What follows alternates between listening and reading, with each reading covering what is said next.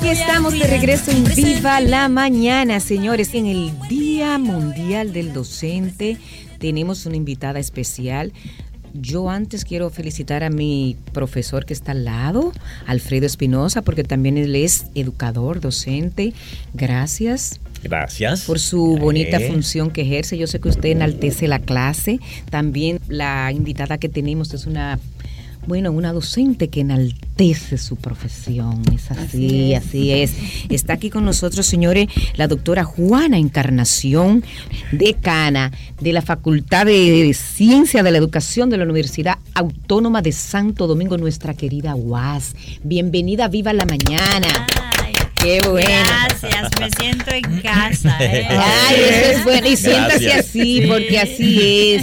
Vamos a hablar, señores, de su trayectoria de vida como docente, todo lo que ha implicado esto en su vida, también su trayectoria como profesional. Usted tiene mucho que contar, porque yo sé que son muchos años eh, dedicada a esta profesión, a esta noble. Y una hoja de vida, una obra inmensa. A veces no sé yo qué le voy a poner de título. Claro, una noble tarea de enseñar, pero lo más importante es eso, el final, enseñar, educar, formar a estos jóvenes, las generaciones futuras también. Qué bueno que está aquí con nosotros y precisamente en este día nos gustaría conocer su visión, su ponderación acerca del Día Mundial del Docente. Bueno, muchísimas gracias, gracias a, ustedes que siempre me acogen en este que yo digo es mi programa, porque yo siempre digo viva la mañana y eso, es algo como que estimula a uno a seguir, adelante. Pues le cuento un poco, eh, nosotros nos caracterizamos por definirnos que somos maestros por vocación y es muy clara la diferencia cuando tú dices que eres maestra por vocación o como dicen por ahí, encontrarte la oportunidad de dar clase. No es lo mismo ser maestro por vocación que dar clase. Por eso yo digo, yo nunca doy clase. A mí me gusta planificar el proceso, eh, organizar, ver los intereses de los alumnos, trabajar un poco lo que es el ser humano, cómo piensa, cómo siente. El niño más pequeñito que llega a, a nuestras aulas tiene una condición que nosotros tenemos que captarla y es ver cómo él entiende, o sea, cómo se siente en su vida. A veces decimos, los niños no tienen problemas y tienen muchos problemas, porque nosotros, ellos, ellos muchas veces manifiestan ese problema de manera distinta. Entonces, eh, por eso yo siempre me baso en focalizarnos en el humanismo. A partir de lo humano, entonces nosotros eh, podemos acompañar a cada uno de los seres humanos en el proceso de aprendizaje, proceso de enseñanza y aprendizaje, que son dos procesos totalmente distinto. Ser maestra para mí ha sido la mejor elección profesional que yo he podido ver. No descarto las otras profesiones porque para eso nosotros estamos preparados para formar a todas las a todas las profesiones del, del mundo que puedan existir. Pues nosotros somos los creativos de esos planes de estudio, de esas programaciones que hacemos. Y entonces en esa vía yo yo encuentro que como soy maestra de vocación a mí se me hace muy fácil se me hace muy fácil comunicar, enseñar, instruir a otros, todo lo que tiene que ver con ese proceso de vida. Eh, ¿Dónde nace eh, esta, esta orientación desde mi hogar? Mi madre, a pesar de haber hecho un tercer grado de primaria, o mi padre también en esa misma línea, nos enseñó a nosotros que debíamos dar parte de lo que eh, tenemos para que eso no, nos enriquezca. Y entonces comenzamos eh, por dar la, acompañar a la madre en las clases de catecismo y por ahí fuimos eh, eh, comenzando, ¿verdad?, a tener esa experiencia. Y yo digo que se aprende a ser maestro desde el hogar, desde que el... ¿A qué edad fue eso? Perdón. a, la, a eso de, bueno, 6, 7 años de edad. Mm, muy joven, sí, una niña, una niña, esa vocación de Entonces, ¿qué pasa? Que en ese momento, como ustedes comprenderán, eh, puedo, puedo decir, 1969, cuando, se ingre, cuando ingresó a la escuela, en ese momento, pues eh, se entraba a los siete años. Y cuando yo entré a los siete años en una escuela multigrado en la Ceiba de Villa Tapia, en esa en eh, donde habían tres filas de pupitres para los más jovencitos son bancos donde se sientan tres tres niños tres adultos tres verdad entonces habían tres filas el primero el segundo y el tercero. Pues yo fui alfabetizada al primer grado porque mi mamá con papel de traza hacía cuadernos y entonces eh, nos enseñaba a escribir en la casa y cuando llegó ya a la escuela pues iba con el proceso Muy de alfabetización. sí. Tenía la ventaja de que eh, había una tres filas, tres pizarras y yo copiaba los que me tocaba como, como el primer grado, lo que tocaba para segundo y el tercero. Wow. Entonces, ahí eh, no el profesor no encontraba qué hacer, mi maestro Manolo, que, que lo recuerdo de por vida, no encontraba qué hacer conmigo, entonces eh, decide evaluarme, pero vaya complicación, yo tenía que salir de ese campo para otro campo donde daban el cuarto grado. Entonces, eh, eh, trasladarse, eh, lo que implicó para mí, mi mamá y mi papá tener que trasladarnos de un campo a otro porque no podía dejarnos en ese proceso. Eso sucedió en el primer año que nos ingresan a la, a la escuela. Al año siguiente pasamos a cuarto grado. Se, se permitía en ese momento. Oh, sí. Pa- eh, promover a, se daban cursos multigrado, entonces se evaluaba y se permitía, con mucha dificultad, porque como el, el sistema permitía entrar a los siete años a la escuela, um, vamos, lo que hoy llamamos nosotros los niños excepcionales, no tenían esa posibilidad, pero como mi madre era una de las, de las activistas de la, de la iglesia, pues a ella le tenían una cierta consideración y entonces, bueno, pues va para, para lo, aceptaron la niña en, en el cuarto grado. De ahí vengo yo. Oye, pero Sí. una, una niña muy avesada. Sí, porque lo, el, a- a- se podían promover en, a- en mitad del curso. Sí. También por, por- porque eran más sobresalientes Sí. que los otros. Decían, le adelantaron un curso. Ajá. En esa Sí. época decían, le adelantaron Sí, un le adelantaron. un curso. Me adelantaron un curso porque es sumamente Sí. inteligente, es brillante. Así decía. Y, y entonces, maestra, eh, eh, ¿cómo siguió discurriendo eso hasta usted ya conectar con, con la, la profesión? Mira, como, como tenía esa, esa habilidad, vamos a llamar así, y esa oportunidad de seguir avanzando, pues siempre me, me como que me distinguían. Ya ustedes saben que lo que hoy se llama bullying, en aquel momento era ponerte nombre de, Sí. ¿verdad? La pulguita, el Sí, ojo. motes. Mucho que hoy se llama bullying, ¿no? Porque Sí, le vamos, le vamos cambiando lo- los nombres a los apodos y esto. Entonces, nada, nosotros nos fuimos, eh, incluyendo en ese momento los clubes los clubes que habían, los clubes comunitarios, los clubes sociales. Eh, el hecho de que nosotros siempre nos destacábamos por, el- por querer enseñar a otros, no importa dónde, dónde fue. Y llegamos a Santo Domingo ya luego de bachillerato, de cursar el nivel eh, de bachillerato, el nivel secundario, eh, llegamos a Santo Domingo a, a vivir con una tía. De, usted me está hablando de Villatapia a, Santo, Domingo. a vivir con una tía. Entonces, ahí yo, yo he dicho, bueno, aquí, en los que vamos a la ciudad, eh, muchos tenemos ese síndrome de la tía. Sí. eh, que el lugar donde vamos y Sí, nos- y nos sí. acogen y me han dicho pero que explícame el síndrome de la tía bueno el síndrome de la tía consiste en que los los hijos de la tía pueden hacer lo que quieran pero tú no lo tuyo es condicionado entonces tienes que llegar a tal hora Sí. acostarte a tal hora Eso es así. Entonces yo- Sí, así Eso es. es así. Con los límites establecidos. con los límites establecidos, pero es, es solamente para el que llega, o sea, para el que está, no, eso está abierto, ¿verdad? Mm. Y yo siempre le digo a los muchachos, ¿cuántos de ustedes son tienen el síndrome de la tía? Y tengo que explicar lo que es el síndrome de la tía. en ese sentido, bueno, entramos a la Universidad Autónoma de Santo Domingo a estudiar licenciatura en educación física y matemática.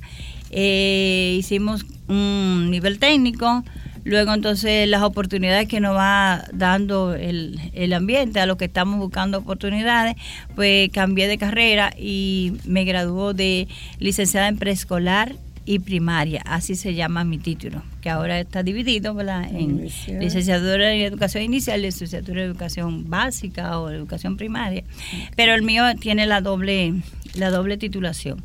Eh, bueno, en ese trayecto, pues vamos enseñando en los colegios privados, luego al Trabajando, sí, trabajando eh, vamos haciendo, haciendo sustituciones y esto, como, como llega la, la oportunidad. Pero ya en un momento determinado, pues nos contrata el sistema y trabajamos en la educación de adultos. Eh, en ese trayecto yo fundé un centro educativo que se llamó Centro Psicopedagógico Rey. Durante 20 años duró ese, ese colegio en la zona oriental de Santo Domingo. Eso tiene una historia de emprendurismo, sí. Eh, de comenzar a, como yo tenía que criar a mis hermanos, que me, nos quedamos huérfanos en ese, en ese trayecto, y yo traje a mis tres hermanos a, Santo Domingo. Entonces... ¿En qué sector quedaba? En los mameyes. En los mameyes. En los mameyes. Entonces pues ahí, eh, ¿cómo comenzamos? Con una salita de tarea donde recogíamos tablitas eh, en, los, en los basureros, en los sitios, y hacíamos sillitas. Y ahí fuimos construyendo y las personas nos iban, nos iban mandando los chicos que no sabían leer. Llévenselo al colegio de Juanita que ya lo enseña a leer. Y comenzamos por ahí y con el tiempo se fue construyendo, se fue creando eh, un centro educativo que duró 20 años en, en ejercicio. Eh, y así, así ha sido la, nuestra vida. Eh, llegó un momento en que ya teníamos mil y pico de estudiantes porque fuimos evolucionando eh, en todo el proceso y fuimos, fuimos bien, bien reconocidos. Entonces entramos a la universidad, yo dije ya tengo que cambiar de, ambiente, ya habíamos hecho maestría, ya estábamos en un proceso de, de hacer doctorados y eso. Y entonces cambiamos de ambiente, participamos en concurso de la UAS y la UAS nos ha acogido hasta ocupar diferentes posiciones, dirigir el centro de la UAS en la Romana, sin ser de la Romana, pero eh, hicimos la labor allá en el... ¿Y cuántos años duró ahí en la Romana? Eh, no, ahí tuvimos un año dirigiendo el centro por el cambio de, de autoridades y esto pues eh, nos... nos nos concentramos entonces en la eh, en la sede central de Santo Domingo y yo bueno vamos voy a ser la vicedecana. Y en ese trayecto trabajamos cuatro años para ser vicedecana luego ya siendo vicedecana trabajamos para ser decana de la Facultad de Ciencia de la Educación y aquí estamos. Qué bueno mira es que el dato yo no lo había este actualizado. Cómo fue eso que yo no actualicé ese dato suyo es que trabajamos mucho durante la pandemia. usted ha hecho muchas cosas. Usted ha hecho muchas cosas de verdad que sí. Pero mira, volviendo a esa parte de atrás, a ese emprendimiento, a todas esas cosas, me gustaría saber, eh, en esos inicios también, en, cuando usted estuvo allá en Villa Tapia, en esa escuela, en esa escuelita, en esos pupitres ahí, ¿Hubo un profesor que le marcó eh, su vida, que le haya influenciado en su personalidad? Sí, el maestro Manolo. Manolo, era el, el, maestro de la escuela, que como bien le decía, tiene a multigrado y, era la persona como que, o sea, me marcó, me marcó de, por vida. Yo siempre, bueno, llegué en un momento a, escribir algo para él, porque eh, con, esa, con esa dedicación, con esa cercanía, era como si fuera el padre protector de todo, de toda la comunidad, de todos esos muchachos. Eh, cantidad de anécdotas eh, tenemos al respecto pero él siempre trataba de que uno hiciera las cosas correctas. La grafía era impecable. Hmm. O sea, los trazos, en quizá muchos de los que nos están escuchando eh, recuerden que las pizarras pintadas de negro con rayas, eh, rayadas, para dibujar esas letras de cada y que no se salieran de la línea. A los palmes eh, a los palmes que, suba la cuáles cuáles letras suben cuáles letras bajan a qué nivel están entonces eso me marcó eso me la manera de él enseñar, de él atraer hacia, la escuela, ¿no? A, estos niños. Entonces, eh, ¿cómo fuimos viendo cada profesor? Siempre había alguien que en, los cursos siguientes le marcaba. Eh, yo no recuerdo marcas negativas, yo recuerdo siempre las marcas positivas, porque tenemos que ver, a veces dicen, los muchachos, eh, uno entra a las páginas ahora en las redes y ellos dicen, eh, dígame cómo es este profesor y buscan referencia del profesor. Y entonces le dicen, ¿verdad?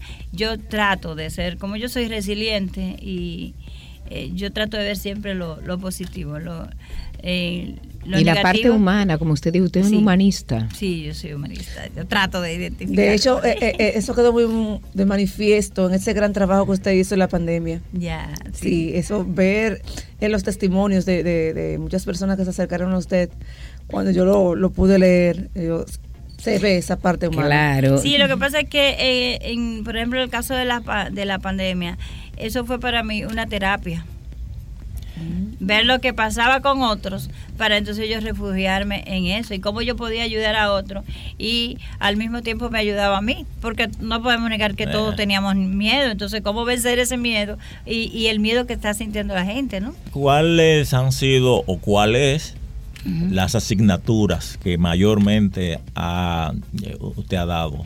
Yo he dado educación comunitaria, eh, educación en población, eh, eh, fundamento de la educación eh, de la educación que viene siendo como la introducción a la educación. Pero la que más me gusta es la psicología educativa esa es la, asignatura que lo, digo y los, los chicos eh, como que yo se lo yo digo, miren, esta asignatura le sirve a usted, no solamente para el contexto educativo eh, en aula, no, en cualquier espacio que usted, educativo que usted esté, usted puede aplicar esas teorías de aprendizaje. Hay algo que, bueno, la investigación, de hecho, yo, yo a mí me gusta mucho investigar, aplicar las teorías desde, la, desde la práctica. Y en esta misma semana, pues yo compartía con los muchachos la teoría conductista y eh, le decía, miren, le voy a enseñar análisis conductual, modificación de conductas, porque cuando yo pregunto en las, a, los estudiantes de maestría o de, o, de, o de grado cuáles son los problemas más recurrentes en la escuela, pues lo que sale es, indisciplina, o sea, por ahí va, comienza con la indisciplina, la agresión, la agresividad permanente que, existe entre, entre los muchachos, y, luego entonces se llega a lo que es el, problema de, de aprendizaje, ¿no? las dificultades de aprendizaje que van apareciendo entonces yo le enseño una serie de, cómo aplicar esas técnicas de modificación de conducta y le digo, hemos evolucionado, hemos ido pasando los diferentes procesos, ¿no? Eh, las diferentes teorías y lo vamos haciendo práctico. Yo le digo, si aquella, si usted me tiene que decir a mí si funciona y, en su contexto, porque mm. por ejemplo el caso de la, de la psicología cognitiva, eh, donde Piaget estudia las etapas del desarrollo del, niño, pero lo hizo en un ambiente cerrado. Sin embargo, uno de sus discípulos, que fue Vygotsky, le dijo, no, espérate, no solamente lo que pasa aquí dentro. El, lo que pase fuera. El exterior te, te, marca. Por lo tanto, hoy podemos salirnos eh, de, de, de, ese contexto que lo vio eh, Vygotsky en la teoría sociocultural cuando ya tienen los niños, desde que nace le ponemos un celular en la mano. Claro, hablando de eso, de verdad es interesante la psicología educativa porque puede ser aplicada en todos los contextos de la vida. Eso es así. Eh, me gustaría que usted nos hablara de esa diferencia que hay entre ese profesor de esos años que usted se formó al de ahora en un mundo tan demandante, tan exigente. ¿Qué tantas barreras tiene que romper ese docente para estar actualizado y de cara a un estudiante súper informado? Lo primero que yo le digo a, los maestros, lo primero que tienen que, ver, la, la, barrera está en uno mismo. Eh, tú vas a la universidad, eh, la universidad te forma con un currículum, con un plan de estudio que ya está establecido, que quizá no se ha revisado en los últimos años, pero tú tienes que agregar valor a esa formación. Entonces, en la medida que vas descubriendo cuáles son tus debilidades, pues entonces tú vas a ir eh, convirtiendo esas debilidades o aprovechando esas debilidades para convertirlas en oportunidades para esto es lo que me hace falta. En este momento, por ejemplo, nosotros estamos desarrollando desde la Facultad de Ciencias de la Educación un nuevo modelo para hacer las, los cursos optativos equivalentes a la tesis de grado. Y yo le tenemos todo un equipo de algunos alrededor de unos 30 profesores en la sede central. Estamos probando el modelo en, en Mao, en Atomayor eh, y en Bonao Estamos de- para enseñarles a ellas cómo investigar desde su propia práctica y cuáles son las necesidades educativas, formativas que tienen nuestros egresados para entonces a partir de ahí diseñar una serie de cursos complementarios de actualización eh, curricular en los diferentes niveles. Y nosotros decimos, óyame, está prohibido que decir que el curso eh, optativo equivalente a la tesis es un animal gráfico. Y ellos se ríen. ¿Qué es lo que es un animal gráfico? Todo el mundo va a ser un mono gráfico. Y ¿Eh? el mono gráfico co- eh, eh, se trata de copiar lo que otro ha hecho para yo repetir y cumplir con el curso. Y aquí no, aquí se viene a crear. Entonces, desde ahí va ese valor agregado que cada maestro, fíjense que nosotros lo formamos, pero eh, vamos evolucionando. Y yo le digo, los muchachos que estamos formando hoy en las aulas, ustedes saben lo que va a pasar mañana. ¿Cuál es la proyección que tenemos que hacer ahora para esa, eh, esa nueva generación? Sí. Porque mire dónde estaba, yo estoy hablando de 1969, cuando yo comencé la, la, la, la educación ¿verdad? Eh, primaria, porque en ese momento no se llamaba inicial, a hoy, ¿cuánto hemos evolucionado? Exacto. ¿Cuánto, ¿De dónde hemos pasado de tener el primer abaco, que son lo- lo- los dedos de la mano, a, a el nudo, ¿verdad? Como, como, como lo hacían los antiguos, la, la cantidad de nudos que era- eran uno de los primeros abacos, a utilizar hoy un celular?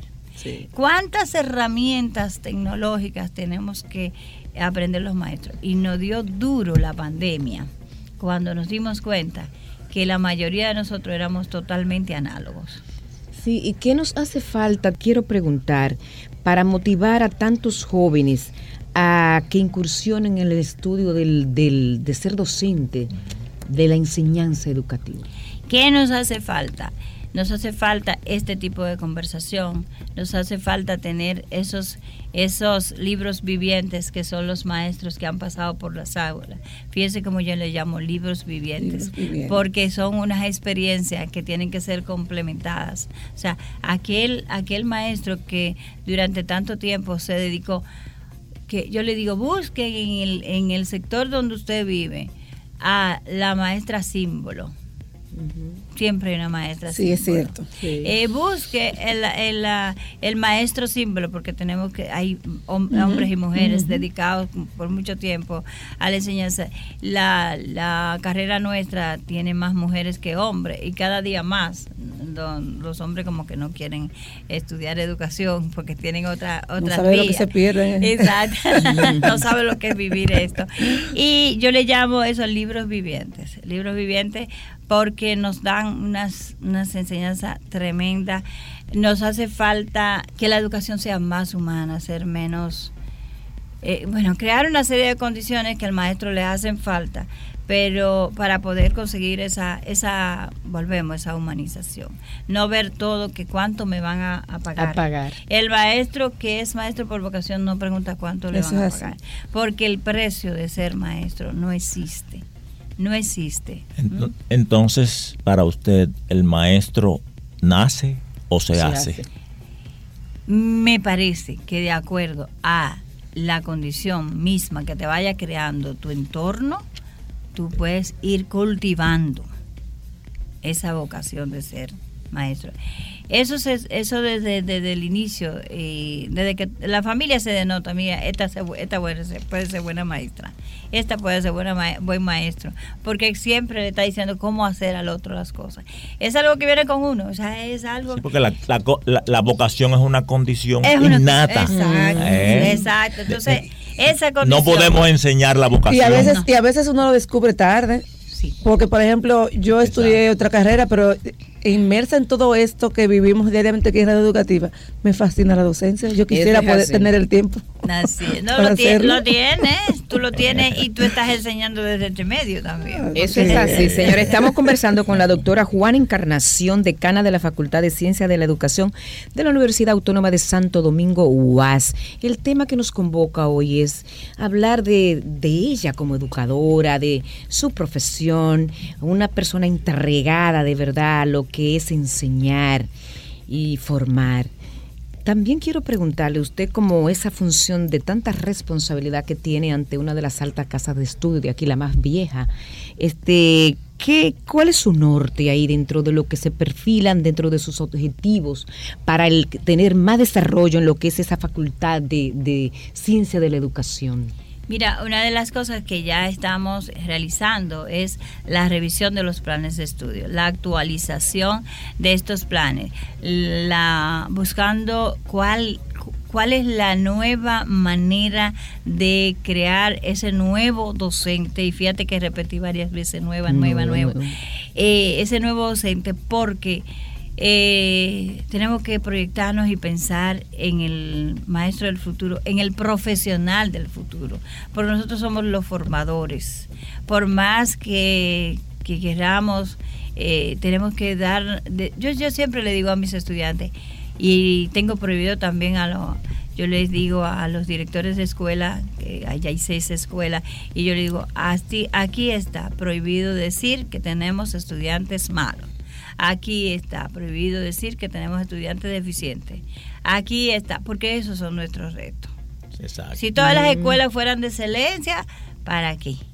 Porque entonces lo que tenemos que hacer es una, una, un mundo diferente, o sea, una, para ese lado viven viven los que mm. son excelentes y de este lado qué hacemos con ellos. No, pero sería ya un mundo de exclusión. Bueno, pero porque por eso es que no quiero que sean exclusivos, porque para qué se han estudiado las inteligencias emocionales. Hemos demostrado que todos somos inteligentes en, en cada una de las áreas. Entonces nosotros tenemos que ver esos planes de estudio dónde están esas debilidades para convertirlas en fortaleza. Por eso en este momento nosotros hemos diseñado unos diplomados en actualización curricular en los diferentes niveles, en el nivel inicial, en el nivel primario, en el nivel secundario y en el nivel superior.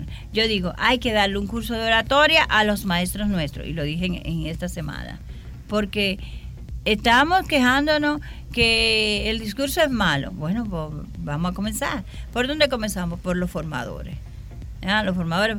Estamos quejándonos de que los, los resultados de las pruebas PISA, de, las, de terce, que, somos malos en matemáticas.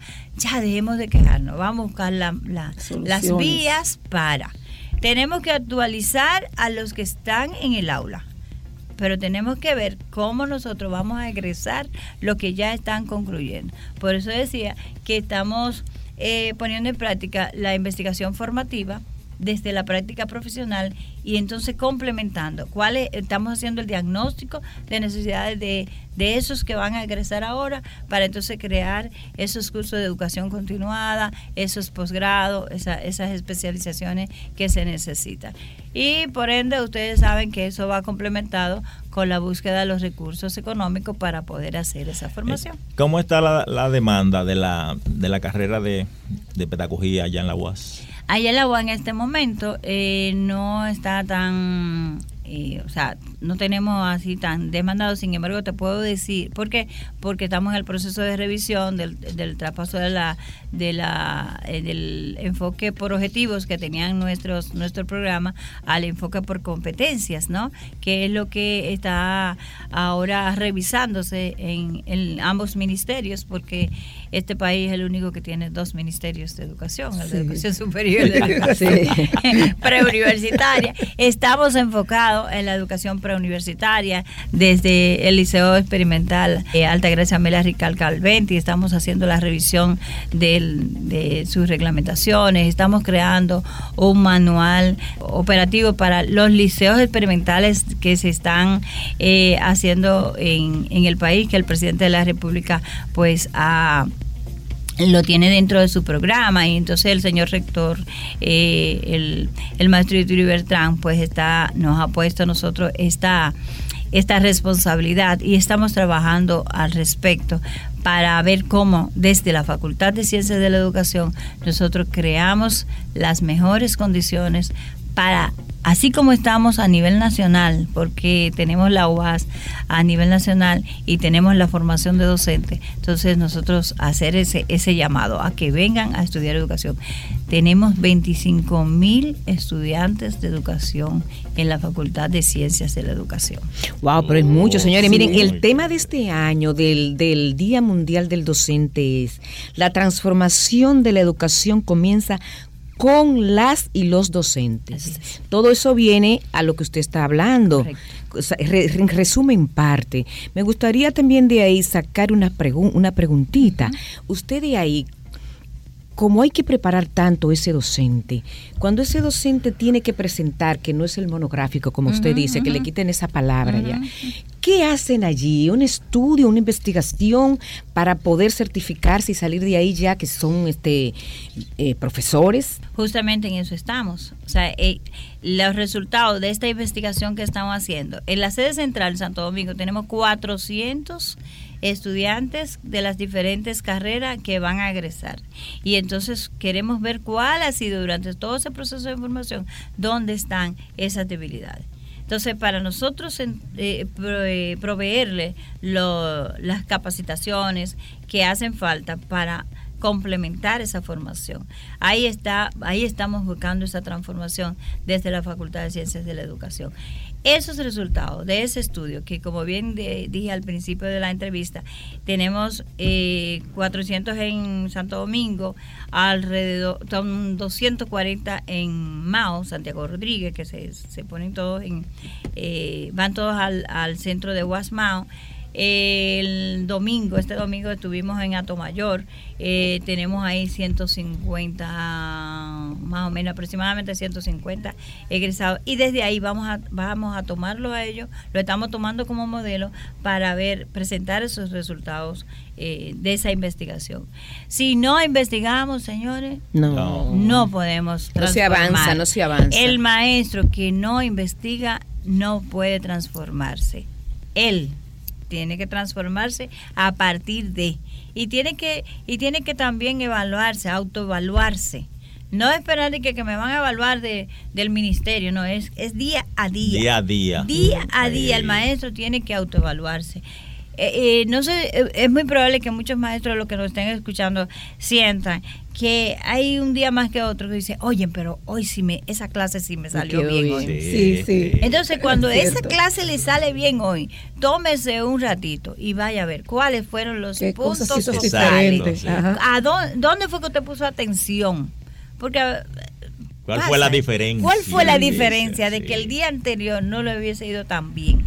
Es muy probable que quizá dedicara más tiempo a presentar el tema, era de interés para los muchachos, hubo más interacción, llevó nuevas, nuevas herramientas al aula, porque ya tenemos que ir diciendo herramientas, porque ya los recursos, ya no recursos didácticos, ¿verdad? Entonces las herramientas tecnológicas que utilizamos, donde tenemos la oportunidad, porque también tenemos que hablar para, para el conglomerado en sentido general. Algunas escuelas tienen todos estos, estos recursos, estas herramientas, pero otras escuelas no la tienen. Entonces, ¿cómo el maestro hizo para que esa clase del día le diera tanta satisfacción? Y eso también se escribe, señores. Y ahora tenemos la oportunidad de publicar las cosas positivas. Yo doy una, asignatura que se llama Sistematización de Buenas Prácticas en los cursos de, de maestría, en, en la maestría en gestión de centros educativos. Y yo digo, no publico las malas prácticas. Me focalizo en las buenas prácticas. Lo positivo. En lo positivo. Yo eh, eh, siempre digo, por eso yo digo, no hay estudiantes malos, hay un reto para. Yo pensando, mamá, yo quiero hacer una pregunta. Eh, sabemos que el cargo es demanda de mucho tiempo. A mí me gustaría saber, un día de la doctora Juana Encarnación, ¿cómo se desarrolla? Bueno, ese día comienza a las 5 de la mañana. a las 5. A las 5 de la mañana, porque yo tengo por costumbre apagar el celular a las 10 de la noche. Ok. Entonces, de 10 de la noche a 5 de la mañana, ese es mío, ese espacio. Entonces, a las 5 de la mañana, después de que hacemos la, rutina normal, entonces comenzamos a ver qué hay en los chats, qué quedó pendiente del día anterior y ahí comenzamos a enviarle eh, trabajo a los directores de escuela, los directores de unidades de la Facultad de Ciencias de la Educación, a ver cómo está la agenda, qué va a hacer el equipo de comunicación, o sea, y, y, trazamos el día. Y mi equipo, por ejemplo, el lunes a las 9 de la mañana, todos los directores tienen un espacio donde nos reunimos para ver qué ha pasado, cómo vamos a iniciar la semana, hacemos planificación y dentro de esa planificación vemos las problemáticas que van, dónde está el informe, cada quien, como son, son eh, escuelas diferentes, cada uno tiene una, una condición diferente, una situación diferente y entonces vamos viendo cómo vamos eh, montando. Pero lo más importante aquí es la planificación. Claro, la planificación. Yo Eso es lo más importante. Me voy a ir también bien atrás, bien atrás, bien atrás. Y, se, fue, me fui a Villa Tapia, al pupitre, ahí a la escuelita, ahí sentada. La niña Juana pensó alguna vez ser decana de la Facultad de Educación mm, de la Universidad Autónoma de Santo Domingo? Nunca en la vida. Ah, pero con esa mente Yo quería Ser médico. ¿Usted quería ser médico? Yo quería ser pediatra. Mm. pero no fui pediatra, pero terminé eh, educando niños. Sí, exacto. Sí. pediatra. No, está asociado eso, porque es, enseñar, es dar vida. Si la cuestión era niño, estaba en niños. Estaba en niños, ¿sabes? Pero yo quería, desde pequeñita, yo decía que yo quería ser médico y que, que, yo quería atender niños. ¿Ayudar? Sí, sí, ah, pero pues esa, la, misma manera, Entonces la pregunta es ahora, ¿cómo se siente siendo la, la decana de la Facultad de Ciencias de la Educación? Oh, pero feliz, feliz, con muchos retos, con una experiencia acumulada, ¿verdad? Como, como vicedecana, eh, porque me dio la oportunidad de ver el siguiente escalón de evaluar. En un momento yo estaba haciendo un, bueno, que aproveché también la, la pandemia y hice un máster en gestión universitaria con la Universidad de Alcalá de Henares y ahí yo fui haciendo todos los trabajos, los fui visualizando, pero cuando yo fuera decana. Quiere decir que cuando yo llego, yo llego con el programa hecho. Sí. Solamente tengo que ir adaptando a las situaciones. Entonces lo logramos. Finalmente, ¿cuáles son las escuelas que componen que, están bajo su mando? Eh, está la escuela de formación para docentes de inicial y básica, así se llama, que viene siendo la educación primaria. Está la escuela para la formación de docentes en educación secundaria, que es la escuela de educación media. Está la escuela de educación física y recreación. Está también la escuela de orientación educativa y psicopedagogía. Eh, la escuela de teoría y gestión educativa en, son seis, seis escuelas creo que no se me quedó. Seis, sí. y con eso pues está la oficina sectorial de planificación de la universidad, donde está la unidad de educación continuada, la dirección de posgrado, la dirección de investigación. Eh, ahora mismo vamos a retomar lo que es el Instituto de Investigación de la Facultad y eh, está también eh, los encargados de extensión, hacemos extensión en todo el país. Tenemos ahora mismo una jornada vocacional en el aniversario de la de la Universidad Autónoma de Santo Domingo, que cumple 484. Vamos acercándonos a 500 años y tenemos que ir pensando qué vamos a hacer para allá. Y eh, eh, tenemos la jornada vocacional. Y nos hemos dedicado también a un punto muy importante que se me quedó.